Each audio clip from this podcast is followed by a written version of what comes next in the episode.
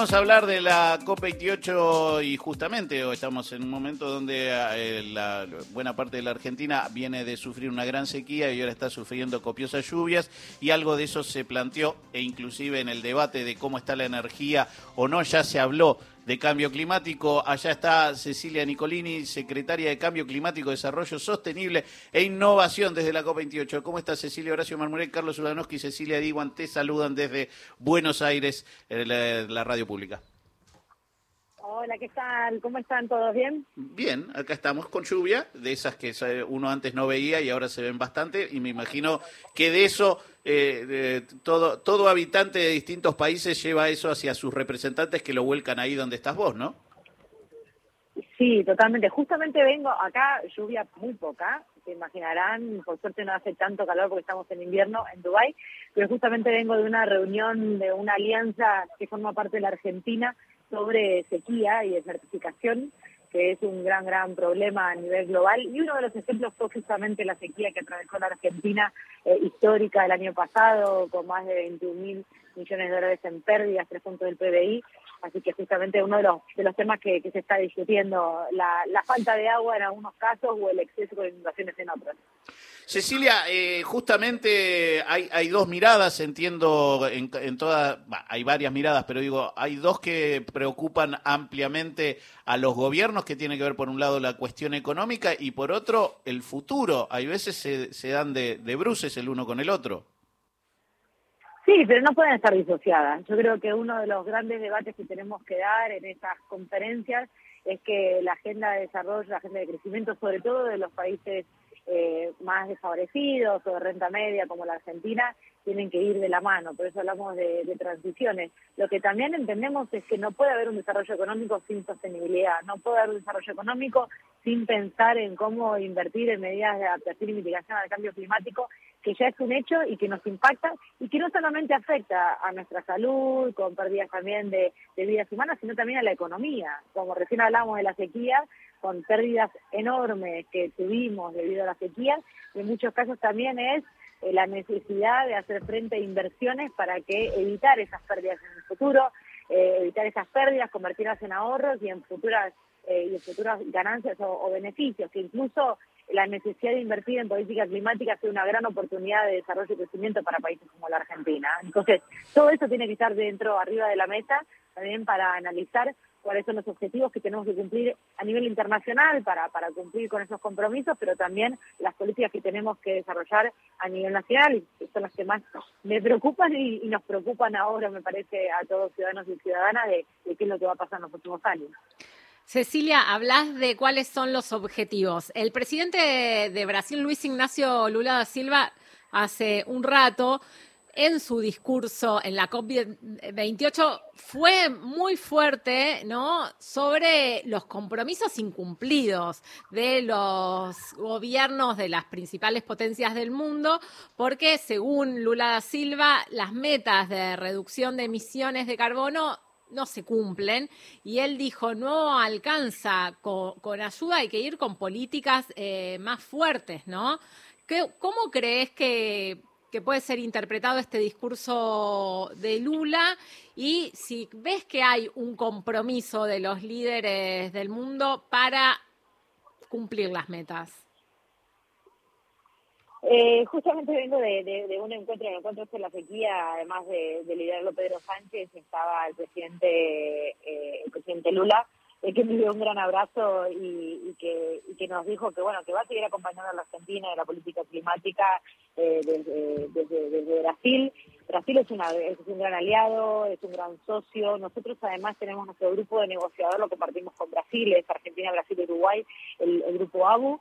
Eh, Lula es un gran, gran referente en toda la cuestión climática y de sostenibilidad a nivel global y está haciendo una labor enorme también para de alguna manera traer este mensaje que venimos construyendo y que venimos eh, levantando desde los países en desarrollo, desde el sur global, de la necesidad de que esas transiciones sean transiciones justas y que para eso realmente los países más ricos, los países que se han desarrollado durante estos 200 años a costa de un presupuesto de carbono finito, a costa de unos recursos naturales y una biocapacidad de nuestro mundo finita, son quienes tienen que contribuir y financiar estas transiciones de todos los países para que, como decíamos antes, invertir en política climática no sea una cuestión de o invierto en políticas de adaptación eh, y mitigación o combate el hambre. O sea, tienen que estar, tienen que quedarse de manera, de manera conjunta. Y para eso se necesita financiamiento.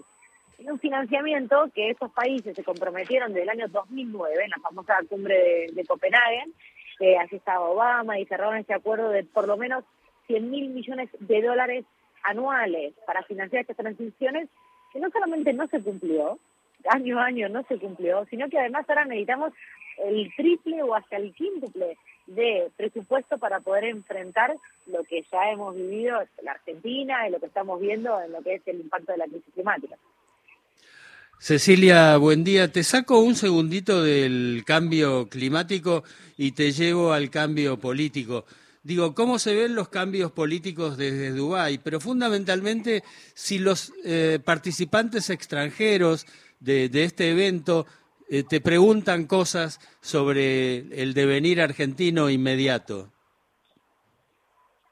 Eh, sí, obviamente hablamos mucho. hay muchos muchos detalles que quizás no no, no voy a convertir por acá, pero pero sí que están preocupados eh, creo que el, mensaje es que van a seguir acompañando y estando del lado de los argentinos y las argentinas, ¿no? Me parece que, eso es importante, que creen que Argentina es un país de grandes oportunidades y con un talento y una capacidad humana enorme que bueno, que ahora enfrenta un cambio de gobierno, nosotros con la responsabilidad que, nos caracteriza estamos haciendo la transición y brindando toda la información para el nuevo gobierno, pero por supuesto acá en, en Dubái y en, la COP, en la cumbre climática, hay una doble preocupación eh, por los dichos que el propio presidente electo ha dicho en relación a, que el cambio climático, a que si no existe, que es un invento del socialismo, si quería salirse o no de la, del Acuerdo de París, yo también lo dijo, va a ser muy difícil poder hacerlo, ya lo intentó Trump o lo dijo Trump en su campaña y, no lo logró, pero realmente es una preocupación, no solamente porque lo que implica la crisis climática en términos de salud y, de, y de, bienestar y del futuro, digamos, de nuestro planeta, sino también por lo que implica económicamente. Entonces, hoy en día, no apostar por una política climática o de transición en dos grandes áreas de la Argentina que son grandes oportunidades como es la transición energética y la provisión de alimentos al mundo, eh, realmente es pegarse un tiro en el pie, es tener una política anti-argentina y anti-económica. Mm. Eh, si realmente el próximo gobierno quiere que le vaya bien y quiere tener ingresos y quiere tener divisas eh, y quiere comerciar con el mundo, va a tener que implementar y poner en marcha y continuar con una política climática, porque si no, con las nuevas barreras de la Unión Europea en términos de comprar solamente productos libres de deforestación en los próximos años, o hacer el ajuste de carbono en frontera, o demás disposiciones, o todo el financiamiento internacional de los bancos multilaterales que tienen cláusulas climáticas o ambientales en sus préstamos, eh, realmente eh, va a ser muy difícil. Entonces, me parece que si no es por el lado del convencimiento eh, de que la política climática o el cambio climático es una amenaza y un riesgo para, para nuestras vidas, al menos que lo haga por una conveniencia económica, ¿no? Entonces nosotros...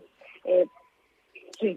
No, digo, Cecilia Nicolín es la secretaria de Cambio Climático, Desarrollo Sostenible e Innovación, que abriste un planteo muy interesante. Digo, no sé si el, el grueso de la población sabe justamente que todas estas condiciones y condicionamientos existen a la hora de llevar adelante tratados internacionales de cualquier tipo. Me imagino que también va de la mano de esto que ayer se, se empezó a hablar del Fondo de para Pérdidas y Daños a compensar justamente a los países vulnerables al cambio climático es que hay un montón de cosas en juego. No se trata solamente de un discurso que es fácil decir, saco esto, no me interesa, o ideologizar absolutamente todo y decir que esto es un invento del, socialismo. Lo único que se socializan acá son las pérdidas. Las pérdidas en vidas humanas, las pérdidas en salud, en bienestar y las pérdidas económicas. Entonces, si la Argentina no toma en serio una política climática, va a ser realmente, no solamente postrar el, futuro y el desarrollo de nuestro país en los próximos años. Y realmente esto no, o sea, no, es un juego. Eh, todo el financiamiento, ya incluso financiamiento bilateral hasta de los países, pero también de los organismos multilaterales, tienen, como te decía, estas cláusulas climáticas. Por ejemplo, los proyectos hoy en día del BID para infraestructura están asociados también a cumplir con la ley de bosques. Entonces, el BID no va, o sea, no va a avanzar en, préstamos o en proyectos, eh, eh, por ejemplo, si no se cumple la ley de bosques, y es evitar la deforestación en aquellos lugares que hay que proteger. Eh, el año pasado la Argentina batió el récord en financiamiento climático, más de 2.000 millones de dólares.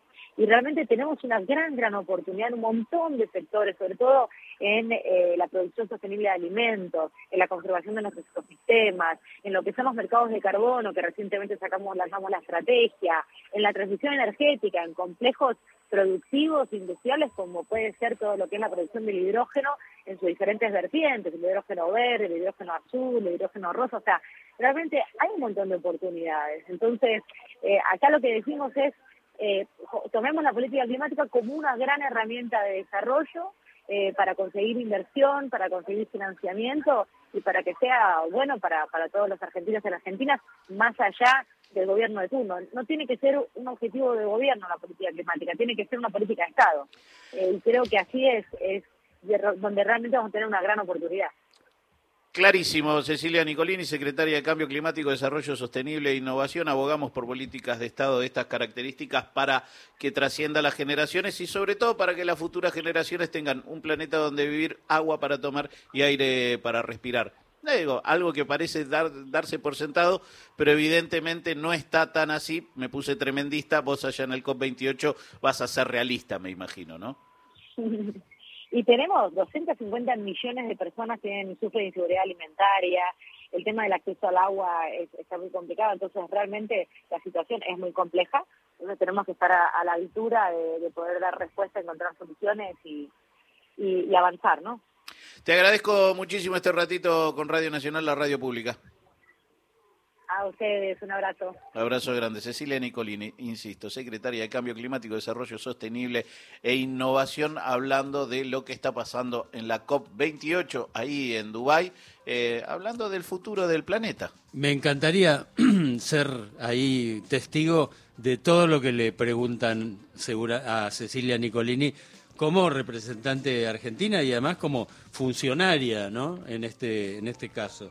Digo, cómo los extranjeros eh, necesitan saber, este, necesitan tener mucho más información y una Cecilia Nicolini se lo puede dar de primera mano. En la radio en la radio